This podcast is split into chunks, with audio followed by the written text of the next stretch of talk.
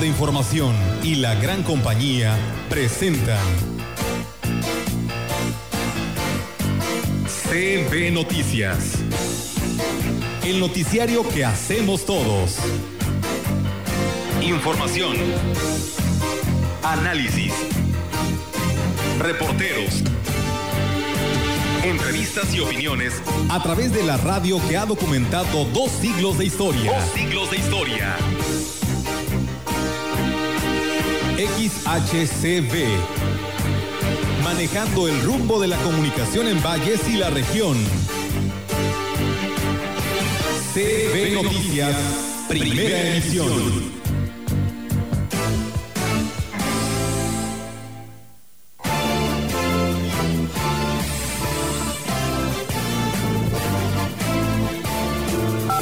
Pues lo que estoy haciendo ahorita es para ayudar a los consumidores locales debido a la pandemia. Te has dado cuenta que pues un buen de negocios cerraron, eh, ya no se puede pagar renta, hay ventas bajas y mucha gente eh, está trabajando desde su domicilio y pues mucha gente no los conoce y como gracias a Dios varias gente me sigue, eh, tengo muchas amistades que me apoyan. Empecé con mis conocidos, apoyar a mis conocidos y ahí se fue gente uniendo.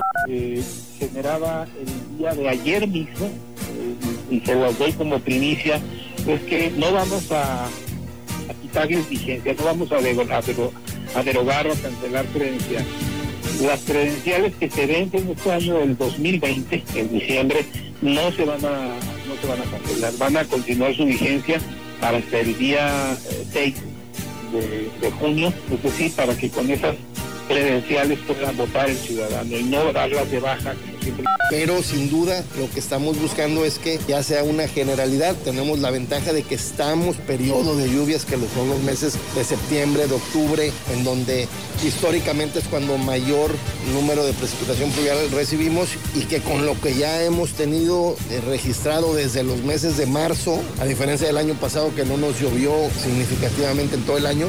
El plan operativo y de, y de buena anfitrionía que estamos haciendo se va a aplicar a partir de la fecha que nos den la apertura. Se va a vigilar y se va a supervisar que el paraje turístico, que en este caso es el Castillo de la Salud, esté a una capacidad del 30%, respetando el horario de 8 de la mañana a 1 de la tarde, porque es el horario que se está poniendo en todos los parajes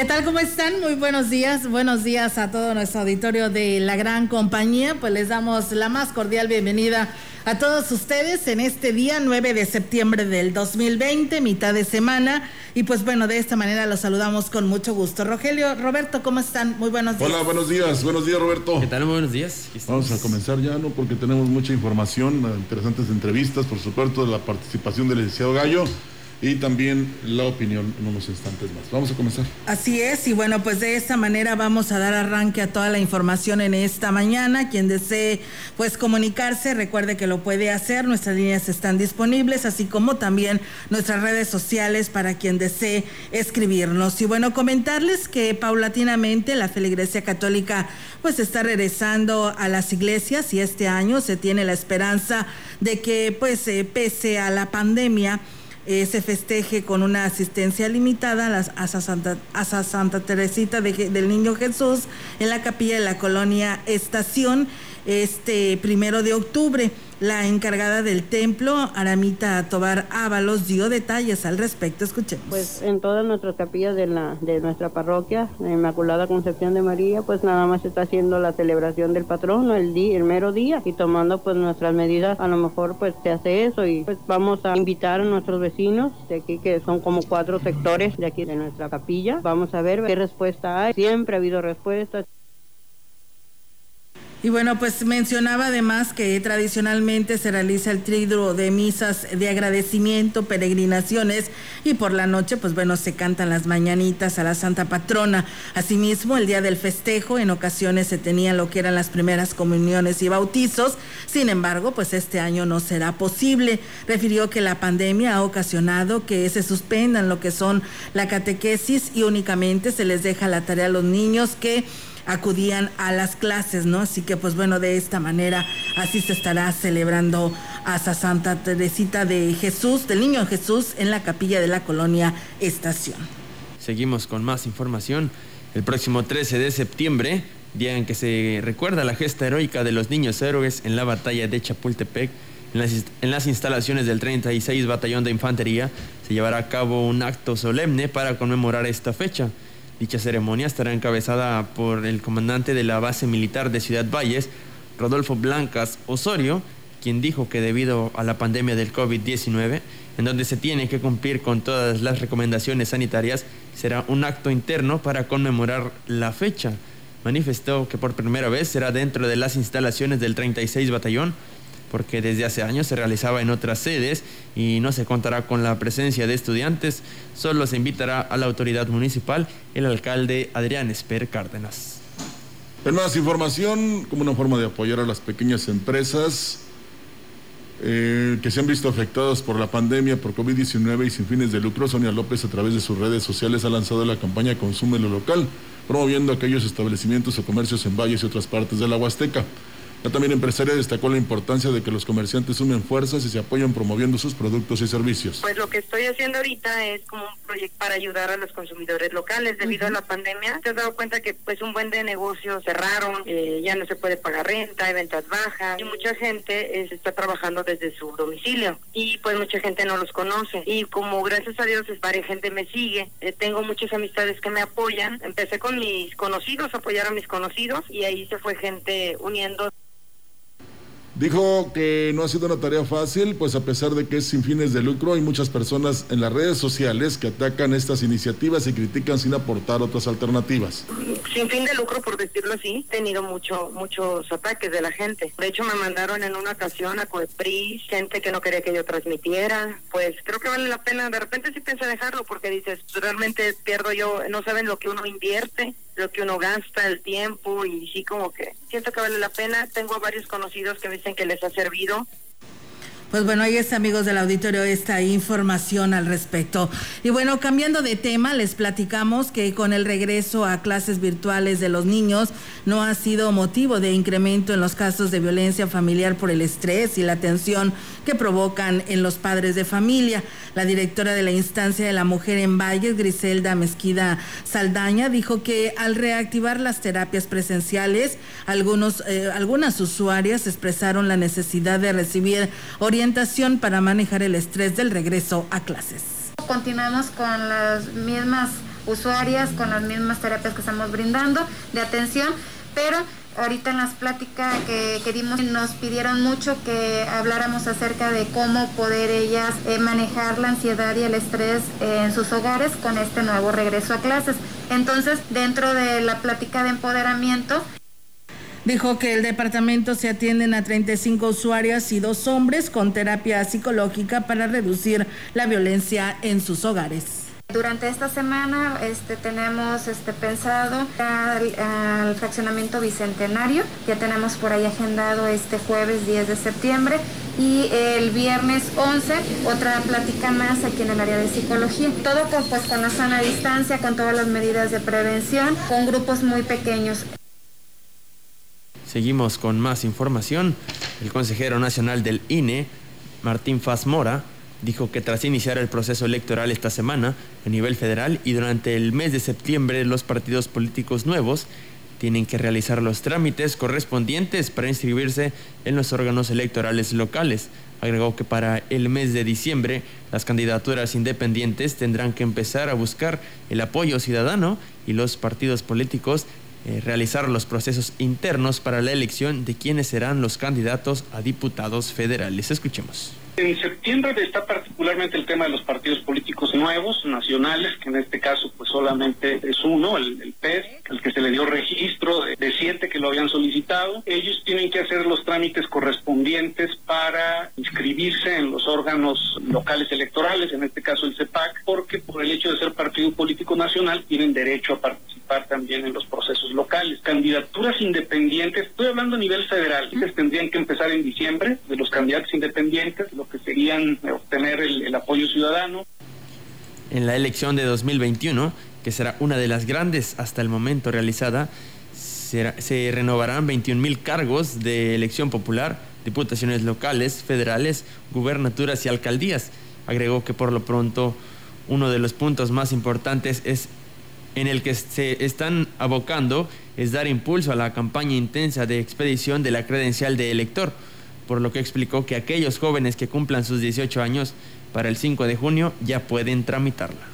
Se va a estar haciendo toda una campaña muy intensa para que eh, haya una eh, credencialización, ¿no? La, actualización o la solicitud de reposición o que se inscriban los menores de 18 años que, eh, que pueden votar el próximo año, pero como, como en como en, en abril, en mayo, este, se cierran ya la posibilidad de dar más credenciales de elector, si un joven que ahorita tiene 17 años, y pero va a tener 18 para el día de la jornada electoral, decir una cosa que cumple años el 5 de junio, un día antes de la jornada electoral, pueden tramitar su credencial de elector también en estas épocas y para que puedan votar el día 6.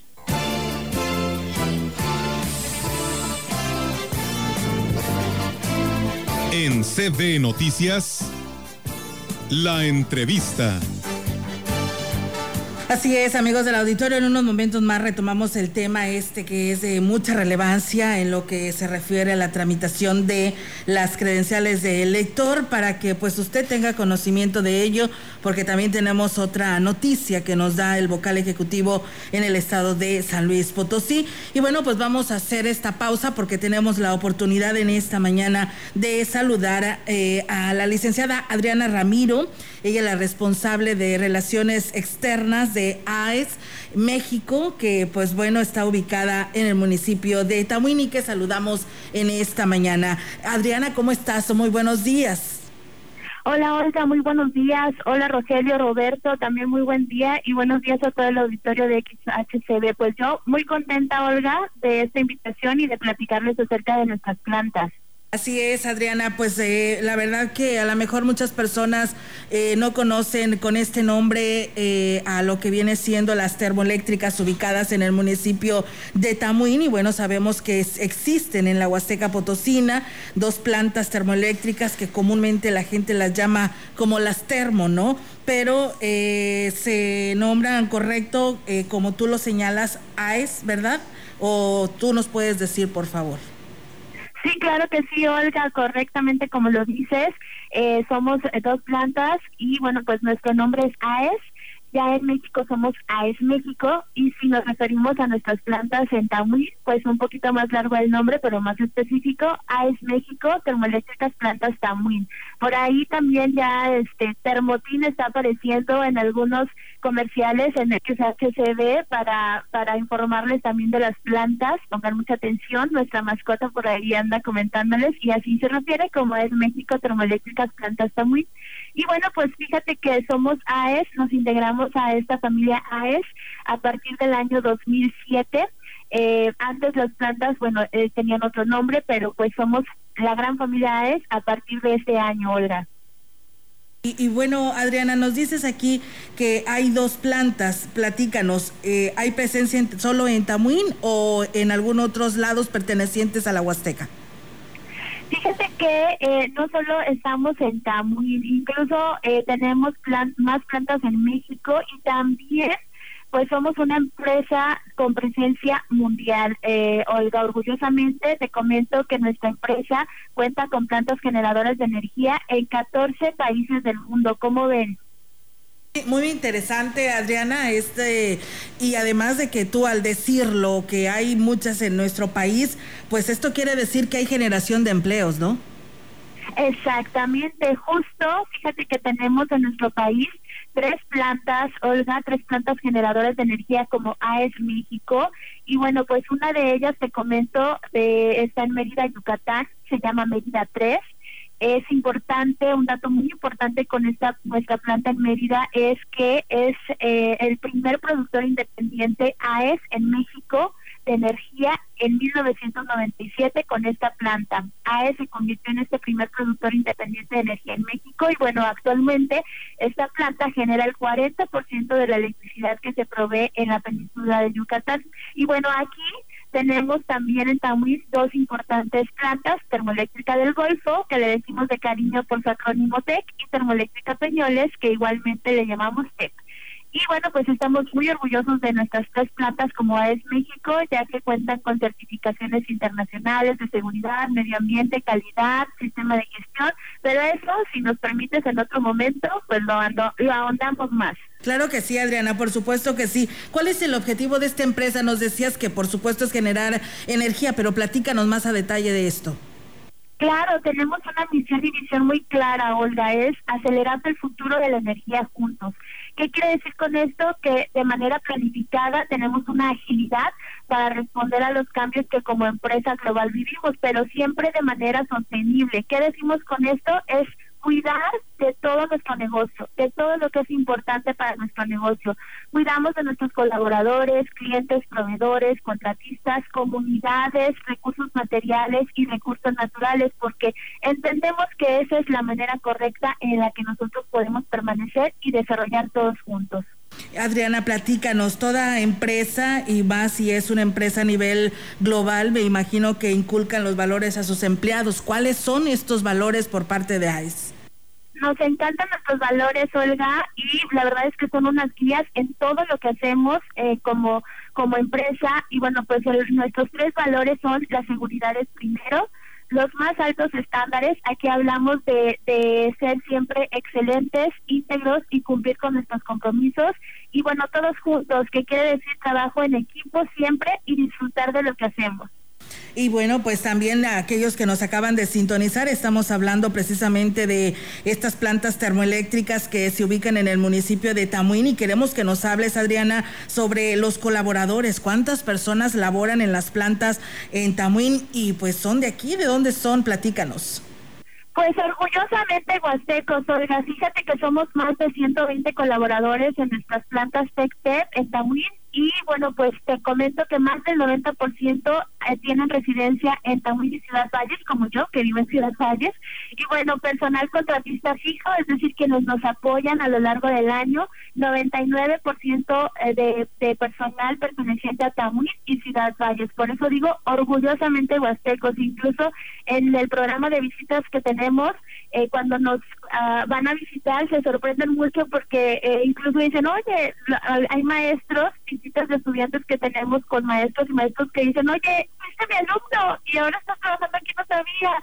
Y, y bueno, pues también, oye, mi vecino. Entonces, la verdad es que sí nos gusta mucho eh, eh, comentar esto porque somos orgullosamente huastecos en nuestras plantas termoeléctricas. Muy bien, Adriana, pues enhorabuena y felicidades porque pues es una empresa que está en nuestra región y que pues da generación de empleos, que es lo que queremos para que nuestros jóvenes, nuestras nuevas generaciones, pues no se vayan, ¿no? A otro, inclusive a San Luis Capital o a otros estados de la República. Así que pues enhorabuena. Adriana, pues algo que deseas agregar a esta charla ya como último en este espacio de la información.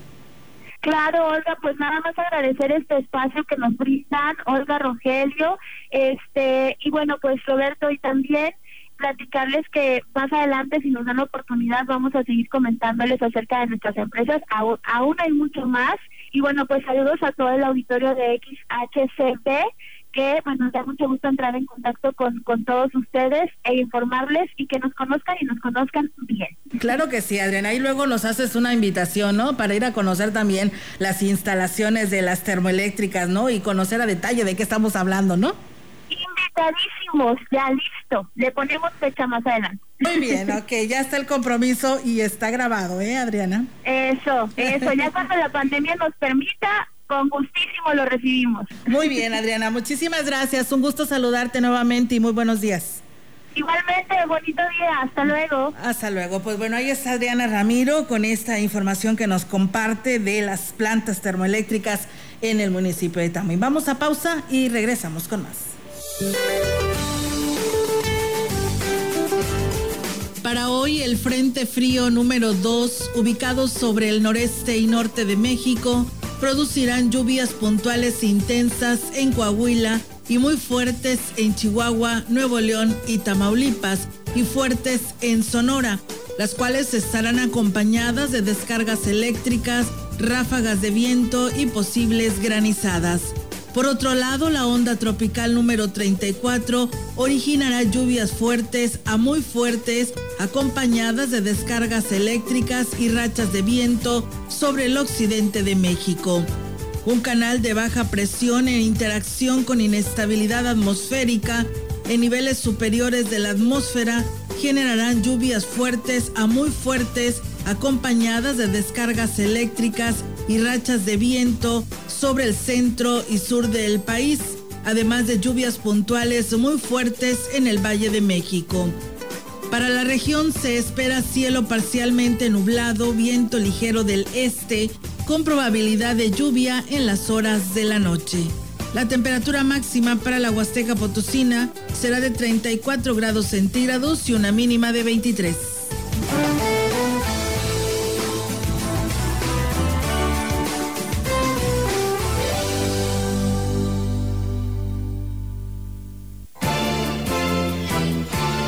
El contacto directo 382 0052 381 6161 CB Noticias.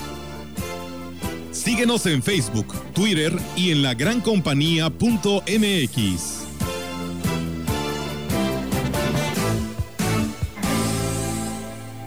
Imprenta Reverte, lonas, bordados en ropa, etiquetas para empaques y productos, trípticos y pósters a color. Imprenta Reverte, una empresa vallense. Servicio a toda la Huasteca. Consume local.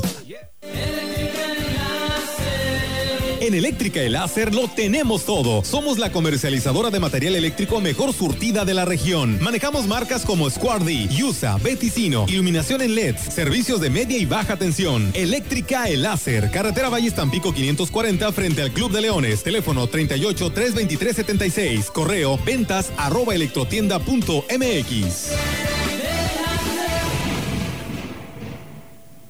Total voy a ser policía. Le saca uno la verdad a las personas, como sea, de guacanazos, a meterles la macana eléctrica. Éramos los halcones. Creí que era un bebedor social, que podía dejar de beber cuando yo quisiera, ¿no? Y no fue así. Perder familia, perder trabajo, tocar un fondo de sufrimiento muy cabrón, de esos delirios visuales, ver cómo me comía las arañas, los alacranes. En el mundo de las drogas no hay final feliz.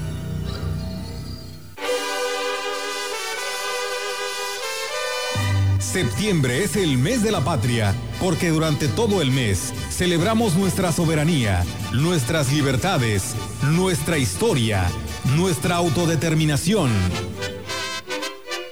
La fortaleza interna de los héroes que lucharon por nuestra independencia, los mexicanos, sin importar dónde vivan, así celebran México, muy orgullosamente mexicanos de espíritu luchador, de siempre defender sus libertades. CB, la gran compañía, con el alma muy mexicana. Por Dios que borracho vengo, que me siga la tambora, que me toquen el quelite,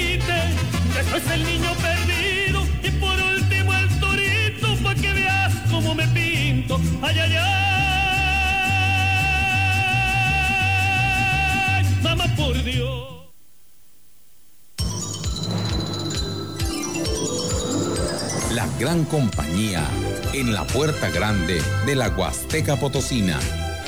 XHCD México. Con 25.000 watts de potencia.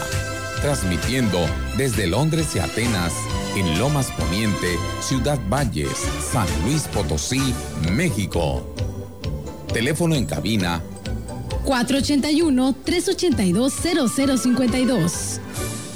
Y en el mundo, escucha La gran compañía.mx. la diferencia de escuchar radio. XHCB 98.1 FM.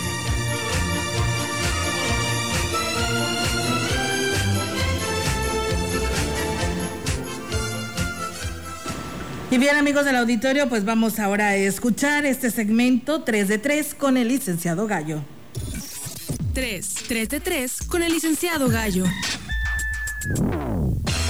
Al día de ayer iba el 63% de cachitos vendidos de la famosa rifa aeronáutica presidencial. Poco más de 3 millones 800 mil de 6 que se mandaron imprimir. Y faltan 6 días para el sorteo magno. No solamente no los han acabado de vender, sino que el presidente de México, Andrés Manuel López Obrador, informó en pocas palabras que como no han terminado, el propio gobierno destinará 500 millones de pesos para comprar un millón de billetitos y distribuirlos en hospitales COVID.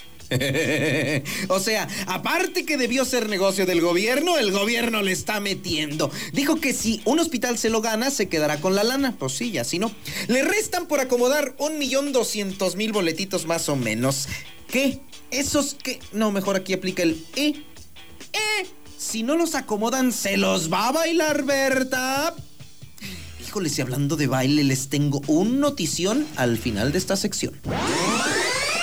Y aquí en San Luis Potosí, pero desde San Lázaro, resulta que un diputado... Bueno, no, mejor primero esta para el anecdotario y que se cuiden. El día de ayer un parroquiano denunció que vía internet compró un iPhone a la tienda Sears. Una cajota le llegó a su casa y ya sabrán, abrió su cajita y oh sorpresa, un Boeing de guayaba. Resulta que... ¿Qué? un Boeing de Guayaba. Pidió ayuda a la Profeco, señaló en redes a la tienda departamental y al final se hicieron responsables. Le hicieron llegar su teléfono, pero un Boeing de Guayaba. Hombre, por amor de Jesucristo, tan rico que es y así lo desprestigian. ¿Y esa nota qué, mijito? Pues nada más te la quería platicar para entretenerte un ratito para la siguiente que es la estelar.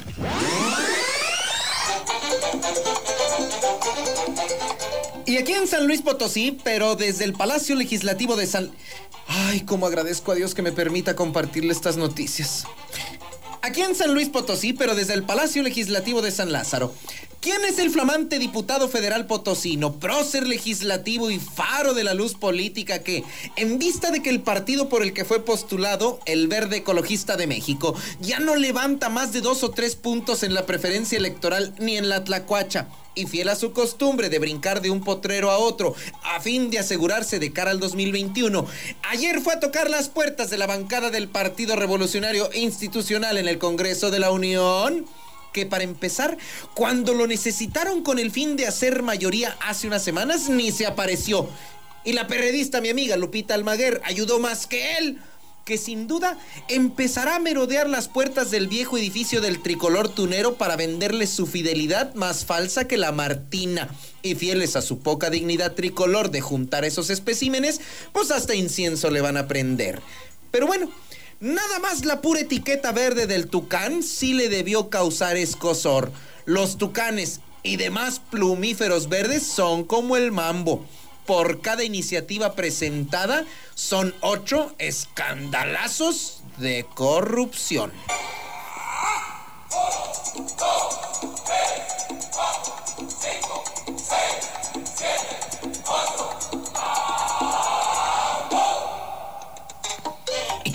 es lo peor. Se trata del diputado federal Oscar Bautista, quien ayer, y casualmente por obra y gracia del Espíritu Santo, pasada la tormenta en San Lázaro, que mi amiga Dulce María Sauri supo sortear, e iniciado el proceso electoral, quiere volver a los brazos del tricolor. Qué poca vergüenza. Pero bueno, ¿quién la va a tener más? ¿Él, quienes lo junten o quienes lo voten? Y la última sería la mejor. El que entendió entendió.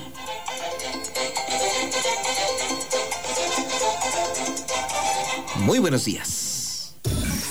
3, 3 de 3 con el licenciado Gallo.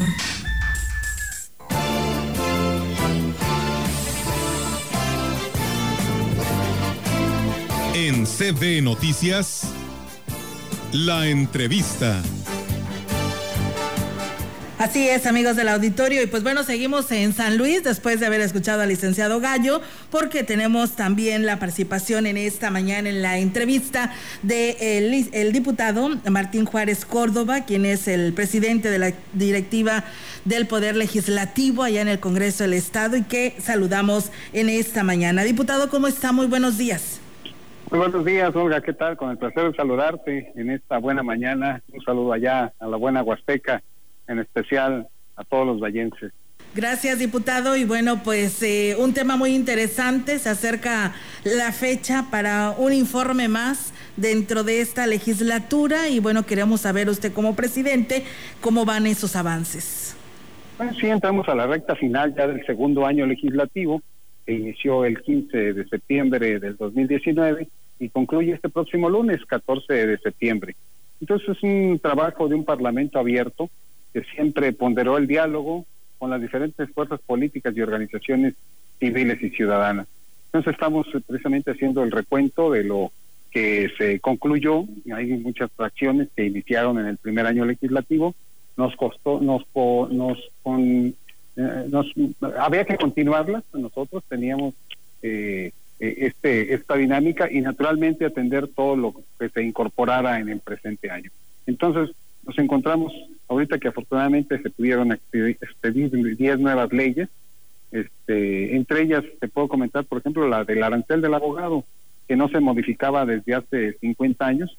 Otro de los temas importantes y que, bueno, tú bien, bien lo sabes y que sabes que, eres de las voces que han señalado que debe de haber siempre el respeto a la mujer en todos los aspectos. Entonces, la creación de la ley de acceso de las mujeres a una vida libre de violencia, eh, sabes que a veces se pretestan que por usos y costumbres, pero no, hay dinámicas eh, muy puntuales de derechos humanos dinámicas muy puntuales hoy de, telo, de cero tolerancia a la violencia contra la mujer.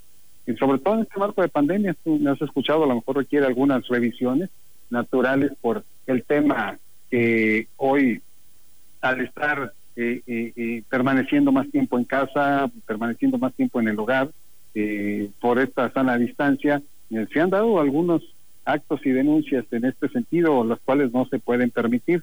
Eh, por eso se ha fortalecido también la ley del Instituto de las Mujeres, para de las nuevas leyes, estas dos que, que nos generan esta, esta condición.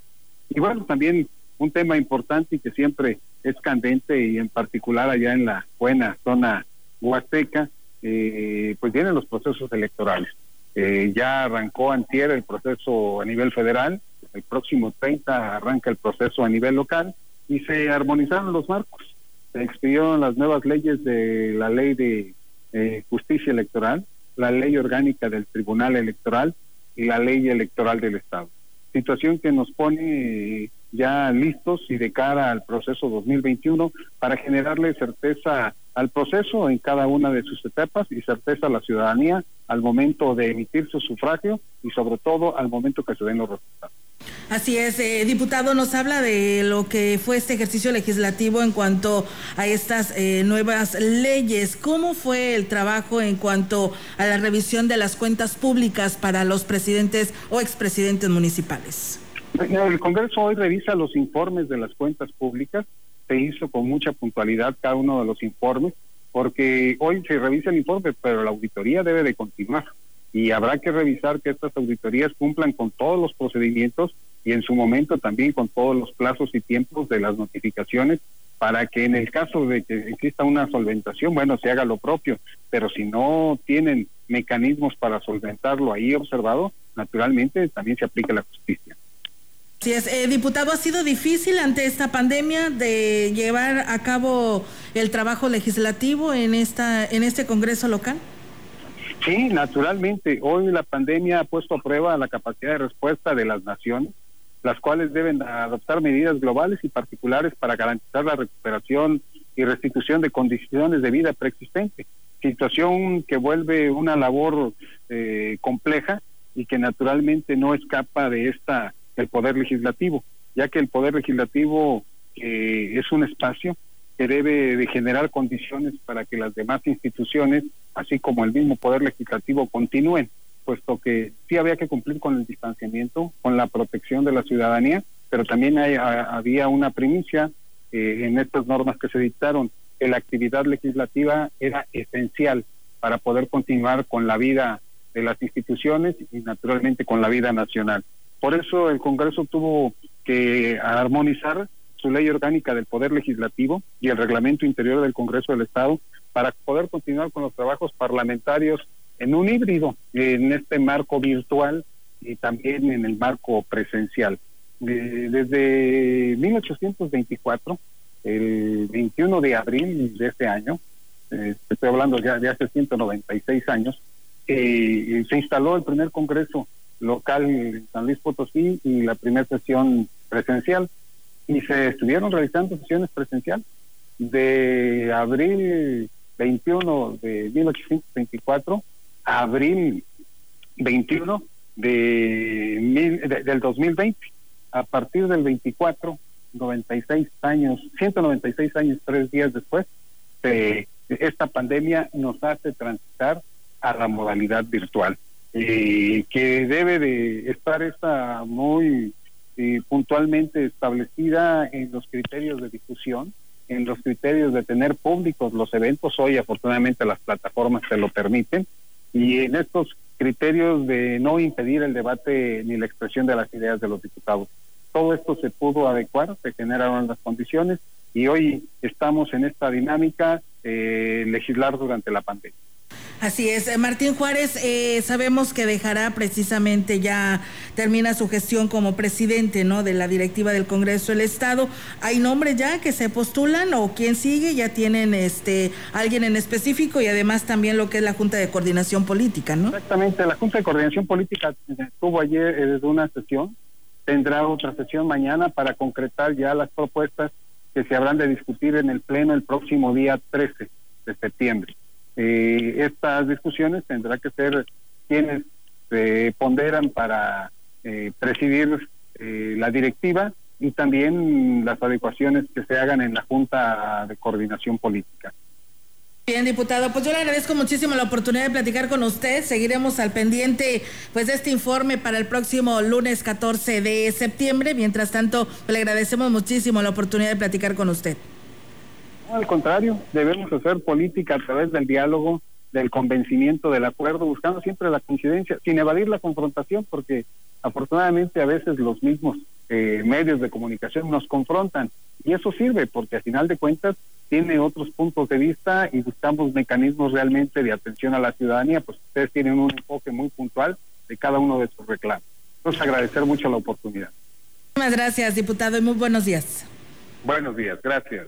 Así bueno, pues ahí está, amigos del auditorio, la participación del diputado local Martín Juárez, que nos habla sobre estos temas, ¿no? De su presentación, de su último informe, ¿no? En esta legislatura. Vamos a ir a pausa y regresamos con más. El contacto directo, 382-0052, 381-6161. CB Noticias. Síguenos en Facebook, Twitter y en la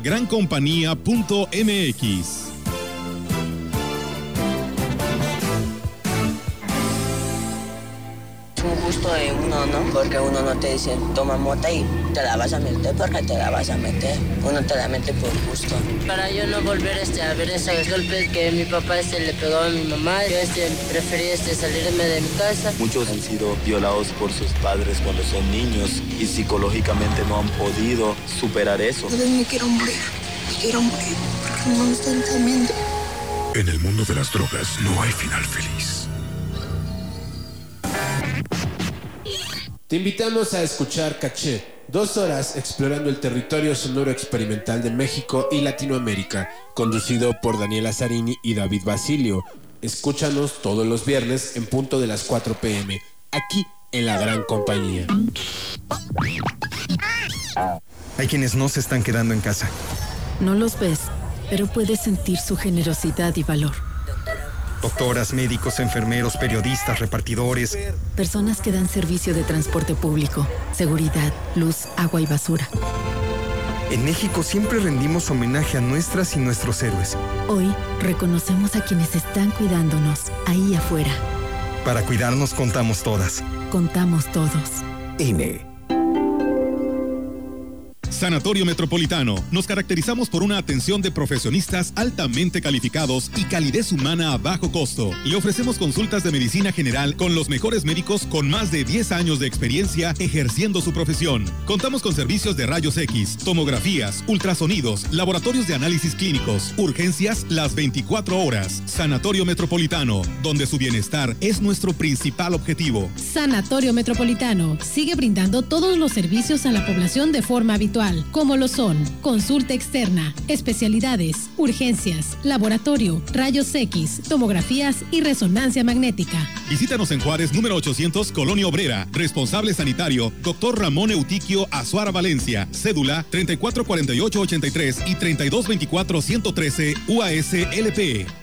He tenido como un miedo muy profundo a a la soledad, el cristal es la droga que más he amado y más he odiado. Estoy luchando para ya no volver a consumir cristal.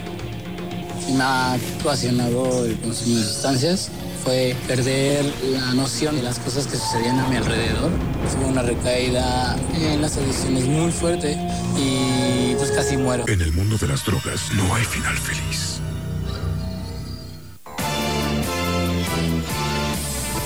En la opinión, la voz del analista, marcando la diferencia. CB Noticias.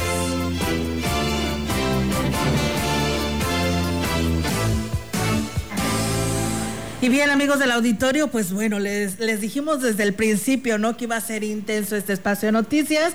Hemos estado dándole a conocer pues toda esta información que tenemos para quienes nos escuchan y pues temas de relevancia, ¿no? Y pues era importante comunicarles a todos ustedes. Y bueno, pues ahora vamos con el maestro Marco Iván Vargas en este segmento de la opinión también para todos ustedes que son pues temas muy interesantes que también él nos aborda y nos comparte en este espacio. Escuchemos al maestro Marco Iván. ¿Qué tal amigas y amigos de la gran compañía? Es un enorme gusto para mí saludarles nuevamente por este medio. En esta ocasión quiero compartir con ustedes un breve comentario una vez de que ya han iniciado eh, las actividades de enseñanza y aprendizaje en todos los niveles educativos en nuestro país.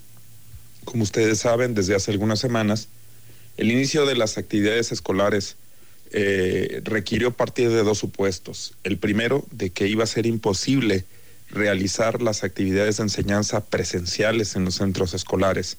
Y segundo, de que por lo anterior, pues era necesario implementar una eh, política de implementación de estas actividades de manera no presencial, ya sea a través de herramientas virtuales, eh, empleando sistemas de cómputo, empleando espacios virtuales de aprendizaje o también esta eh, estrategia que ha estado tratando de implementar el gobierno de la República para los niveles básicos eh, de educación básica principalmente, que era eh, tomar clases a través de la televisión abierta, de la televisión pública.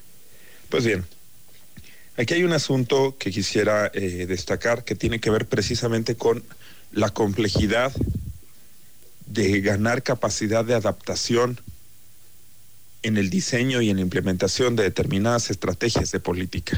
Vamos por partes. La sustitución o la adecuación de nuestro modelo tradicional de enseñar y aprender se encuentra bastante más lejos que la simple disponibilidad de computadoras, tablets, teléfonos celulares y conectividad, que de suyo ya es un reto enorme. Aquella persona o aquel, eh, aquel funcionario público que asuma que tendremos como sociedad la capacidad de adaptarnos automáticamente con el simple hecho de asumir de nuevo que tenemos acceso, y solo algunas personas eh, tenemos acceso a este tipo de medios digitales, me parece que es una tremenda irresponsabilidad. Sabemos también que hemos tenido muy poco tiempo para realizar estos procesos de adecuación. De nuevo, no es que se trate solo de un asunto de aparatos o de conectividad se trata también de un asunto importantísimo de adecuación de las metodologías de enseñanza y de aprendizaje para que los responsables de la enseñanza, que tienen métodos que han estado trabajando y modelando durante años, ahora tienen que migrar eh, un poco por la propia necesidad para poder enseñar a través de nuevos medios. Y aquí hemos tenido, en las pocas semanas de implementación de esto, hemos tenido un montón de experiencias. Hay eh, testimonios de maestras y de maestros de los distintos niveles educativos que saben y reconocen de las dificultades que existen, no solo para poder eh, tener contacto con todos los estudiantes, sino sobre todo para poder hacer una transmisión de conocimiento que permita del lado de las alumnas y del lado de los alumnos que no solo puedan aprender, sino que también puedan dominar. algunos testimonios de, de, estas maestras y de estos maestros, de nuevo, de distintos niveles educativos, no me refiero a uno en particular, por ejemplo, dan cuenta de que la insuficiencia de estos espacios de capacitación para la enseñanza a distancia, lo que ha hecho es que ha eh, propiciado que se refugien en herramientas más o menos comunes, es decir, eh, que a través de una herramienta digital, por ejemplo, se suba una, una lectura y que los estudiantes hagan un resumen de esa lectura cuando pudo haber habido otro tipo de actividades igual de manera no presencial, a través de las cuales se pudo haber logrado un mejor aprendizaje. Y este es un reto en el que todas y todos tenemos que poner bastante más de nuestra parte a lo que estábamos acostumbrados.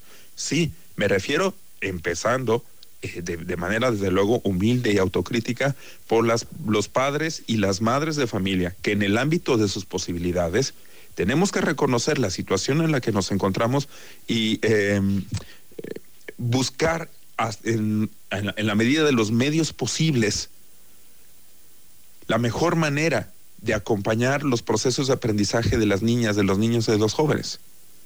También me estoy refiriendo a las maestras y a los maestros, que también están haciendo un esfuerzo enorme y quizás tienen que hacer un esfuerzo todavía mayor para poder adecuar mejores estrategias de enseñanza, para poder garantizar el, el aprendizaje de los educandos y desde luego también es un llamado a las autoridades educativas, que tienen que pensar que la formulación y el diseño de las políticas no es un asunto estrictamente de recursos, que como ustedes saben no los tenemos en este año ni los tendremos en el año siguiente. Tiene que ver con un diseño flexible, adaptativo, intuitivo y bien contextualizado a las circunstancias concretas de cada grupo al que está atendiéndose esta necesidad. Es un reto enorme y tenemos muy poco tiempo para hacerlo vamos todos a participar en ello. Muchas gracias, nos escuchamos la siguiente semana.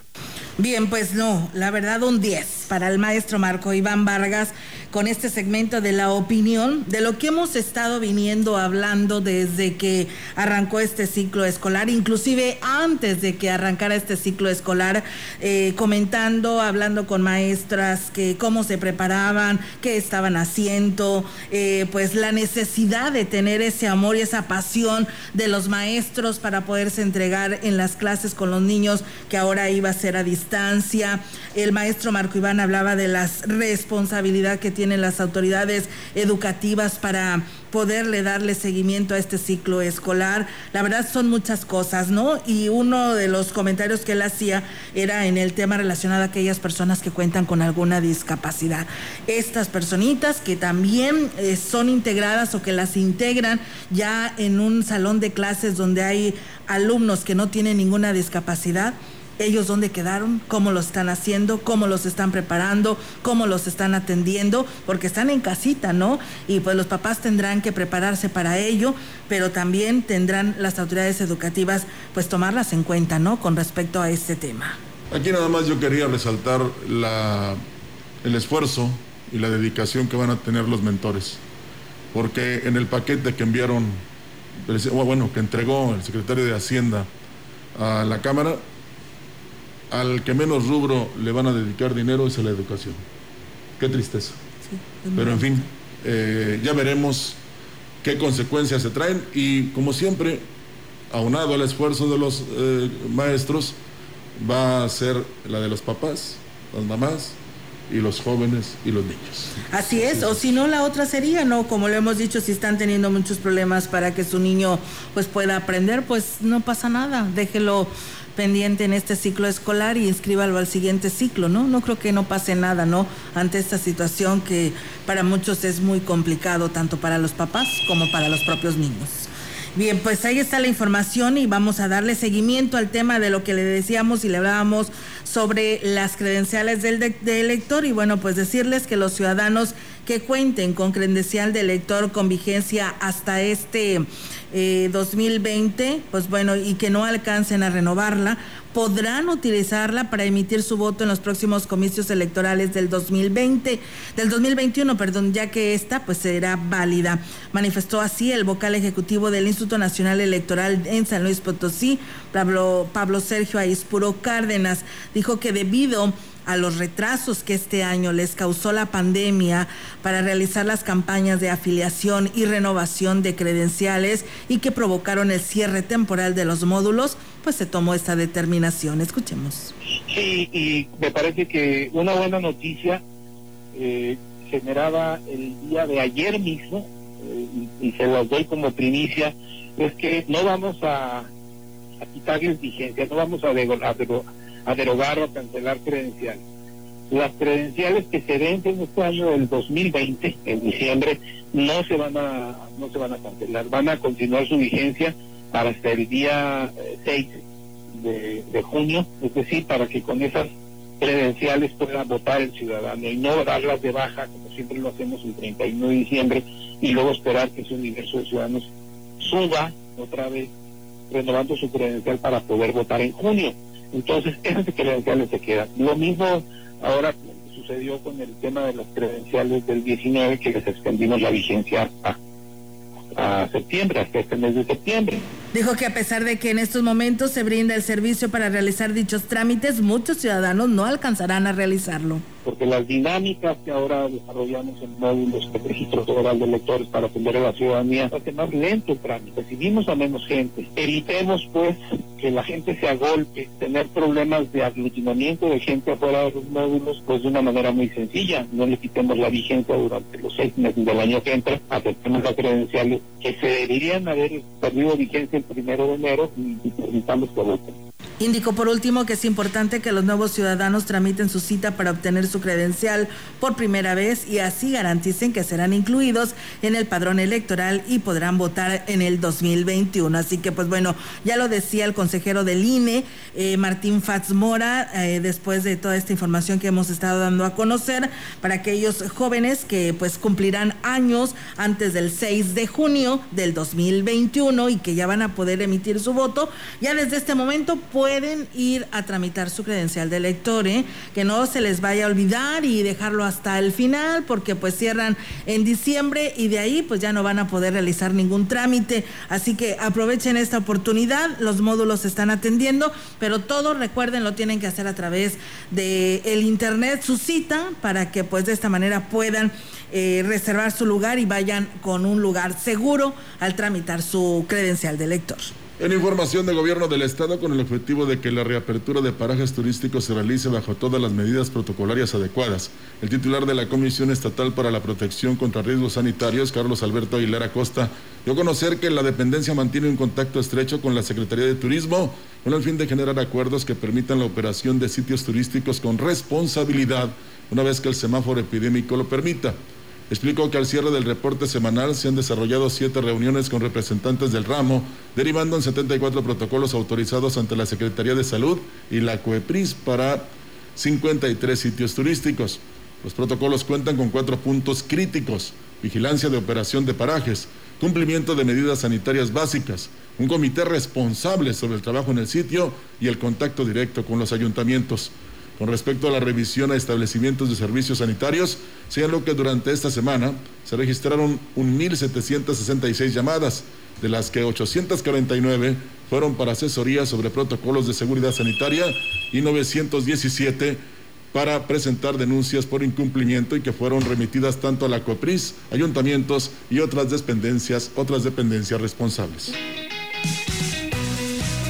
Soy el doctor Víctor Alba Torres, coordinador de unidades de primer nivel de atención y en este regreso a la nueva normalidad te quiero explicar cuáles son las medidas de prevención para ti que eres usuario del transporte público. Antes de abordar el transporte público es importante que utilicemos nuestro cubrebocas, que lo coloquemos de una manera cómoda, que taquemos perfectamente nuestra nariz y boca una vez que abordemos y que el chofer nos haga el cobro, que en manera de lo posible respetemos nuestra sana distancia con el resto de los usuarios, que tengamos que tocar pasamanos y otras superficies, después nos lavemos las manos con la solución alcoholada siguiendo la técnica de lavar nuestras palmas, nuestro dorso, los pliegues interdigitales. Una vez a bordo, es importante que evitemos tocar superficies, tocarnos la cara y evitar el consumo de alimentos y bebidas, ya que eso nos obligaría a retirar nuestro cubrebocas. Por tu familia, si sales, cuídate. Prosperemos juntos, Gobierno del Estado. Pues bien, ahí es amigos del auditorio también el Comité de Seguridad en Salud con su reporte del día de ayer 8 de septiembre a las 19 horas. Comentarles que en la jurisdicción número 5 pues hay 10 casos, 6 en Ciudad 10 en Ciudad Valles, en Tamazopo 6, en Tamuín 2 y en el Naranjo 5. En total son 23, sumando un total de 3.263. En las 6 con cabecera en Tamazunchale, en Tamazunchale hay 4 y Matlapa 1, son 5 en total y los casos que se incrementan son 1.896. En las 7 con cabecera en Tancanguis, pues bueno, siguen sin casos, cero casos en este municipio, en esta jurisdicción número 7 y pues este es el, resultado que nos arroja con este reporte. Hubo personas este, que fallecieron, 14 mujeres y 15, y 15 hombres, en San Luis Potosí 11, en Soledad 3, en Charcas, Venado, Alaquines, Ciudad del Maíz 1, Ciudad Valle 6, Tamazopo 2, Tamuín, Matlapa y Tanlajas 1 que falleció. Así que este es el reporte que tenemos de última hora para todos ustedes.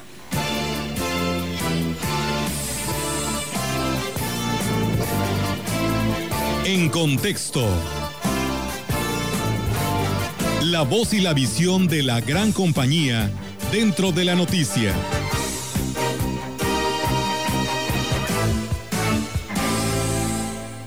¡Viva México!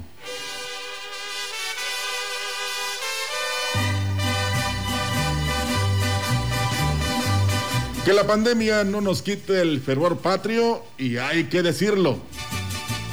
Este mes celebramos que en 1910, hace 210 años, un puñado de hombres decidió llevar a cabo una revolución armada para cambiar la forma de vida de una sociedad que atravesaba por muchas carencias, que sentía el yugo de un gobierno opresor e indiferente a su sufrimiento. Sin embargo, hoy en día no es posible tomar las calles, organizar una verbena popular, ni ver el espectáculo de juegos pirotécnicos en los cielos nacionales. Hoy tenemos que hacerlo en casa, en familia. Hoy la nueva normalidad nos impone reglas, reglas duras, tristes, difíciles de aceptar, pero que no nos inmovilicen ni a nosotros ni a nuestro entusiasmo por celebrar nuestro nacimiento como país y seguir empujando el cambio. ¿Tiene usted salud? Ese es un buen principio. ¿Por qué no vestimos de los colores patrios? Cocinar el pozole de tradición y disfrutarlo con los nuestros. La pandemia no nos ha acabado y no lo hará. El ser humano y en particular el mexicano es más que cualquier bicho maligno. Pero además es una buena oportunidad para generar movimiento económico y al mismo tiempo ayudar a los demás. Pozole, buñuelos, adornos patrios, alguna artesanía alusiva a la fecha que usted elabore, puede ofrecerla al vecino, anunciarla, claro, con las debidas precauciones sanitarias. De esta forma, se reactiva la actividad económica, se consumen los productos locales y se da un primer paso hacia la recuperación. Las acciones para superar la contingencia no son exclusivas del gobierno. La ciudadanía también puede participar, siempre puede y debe colaborar. Una de las mejores enseñanzas que la situación que vivimos puede dejarnos es que el trabajo en equipo, la solidaridad, la solidaridad y la participación activa de la sociedad en la solución de los problemas comunes son la llave para llevarnos a un mejor nivel de vida. La pandemia no ha aniquilado a México. El país es más grande que eso. ¡Viva México! ¡Celebremos!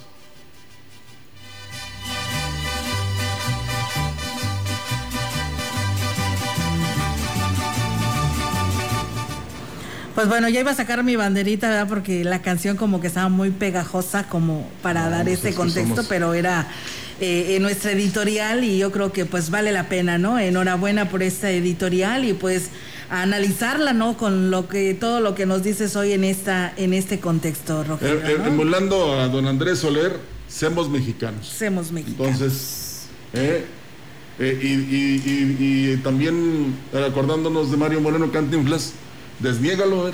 Desnie- Entonces ahí está. Sí, ¿verdad? No, pues sí Eh, tienes mucha razón, Sí, Rogelio. pues pues hay que reunirnos. Bueno, no reunirnos, sino en casa podemos. Los que vivimos en casa. Mira, y a comer simplemente- pozole. Simplemente. Con mucha verdura. ahorita, ahorita, ahorita que se dice de, de la elaboración del pozole. este, al ir a comprar tú todo lo que vas a necesitar, vas a generar economía. Ahora, si también lo haces porque alguien no lo quiere o lo puede elaborar, pues entonces ahí habrá la oportunidad de que lo vendas. Bueno, pues que se anuncien y nos digan en dónde van a vender. y pues ya de esta manera, no, pues sí, no, no, pues no, en la radio, aquí. Ah. Es más, eh, vamos a decirles, Rogelio, a aquellos mm, pequeños negocios o micronegocios que apenas van empezando y que son jóvenes emprendedores, porque creo que hay muchos que pues eh, nos digan, aquí les ofrecemos propuestas de menciones y podemos hacer una invitación tú y yo y Roberto, ¿no, Rogelio? Bueno, yo eh, diría y de esta manera y aquí hacemos una agenda y damos a conocer los platillos típicos de nuestra región, ¿no? Así de rápido nada más. Este pozoles, este Roberto Carlos, teléfono tal. Sí. Y ya se acabó. Sí, ¿verdad? Sí, ya, tres renglones, ¿para qué tanto? Así ¿Eh? es, y, este, nos vamos a sumar ¿no? a la economía de todos y ganamos todos, ¿no? Ganan ustedes y ganamos nosotros. Por lo pronto ahorita ganamos para la, ¿Para Bueno, gracias al profesor Jesús Navarrete que por aquí nos escribe, que nos dice que nos está escuchando como todos los días allá en Huehuetlán, Lourdes Campillo de Monterrey, Enrique Hernández, M. Cruz, y pues bueno, también nos dicen que la Gregorio ah, Zuna... Eh, ¿Quién? ¿M. Cruz?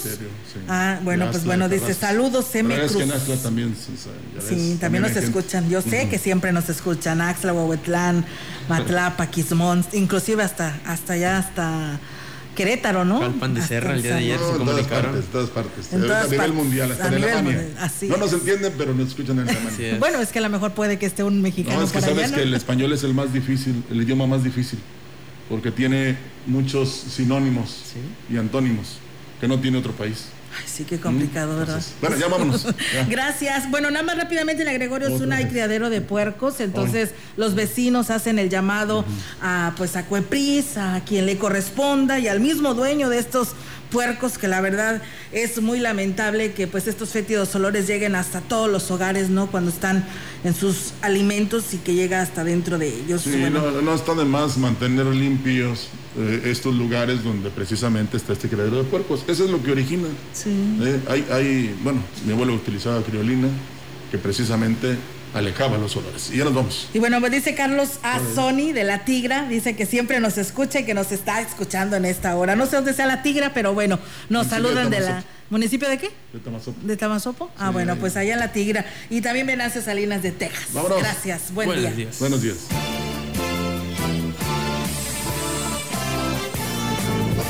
CB Noticias. El noticiario que hacemos todos. Escúchanos de lunes a sábado. 2020. Todos los derechos reservados.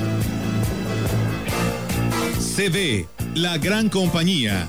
La radio que ha documentado dos siglos de historia en Ciudad Valles y la región.